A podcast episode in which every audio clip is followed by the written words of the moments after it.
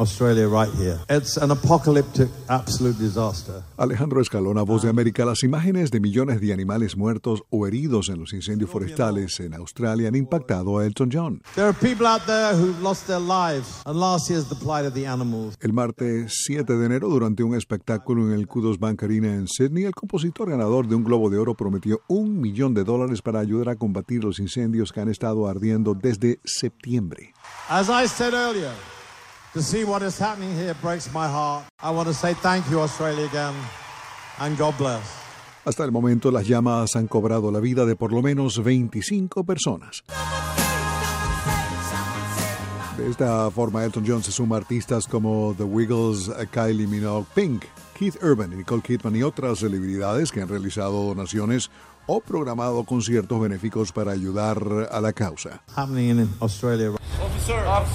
El juicio por violación de Harvey Weinstein dio un giro dramático el martes cuando el juez amenazó con revocar la fianza y encarcelar al exproductor de cine por haber utilizado el teléfono celular durante la selección del jurado. Weinstein está en libertad bajo fianza, pero debe usar un dispositivo de seguimiento electrónico en el tobillo. El productor se declaró inocente de cargos de haber agredido a dos mujeres en Nueva York.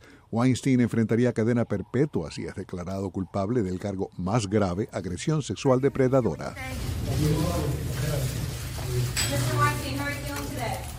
Más de 80 mujeres han acusado a Weinstein de conducta sexual inapropiada. Weinstein ha negado las acusaciones, argumentando que todos sus encuentros sexuales, dice, han sido consensuados.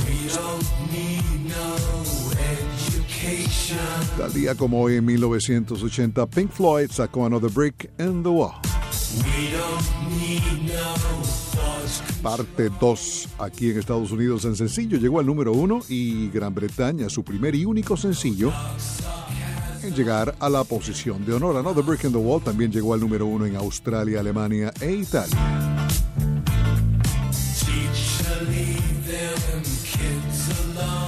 Alejandro Escalona, voz de América.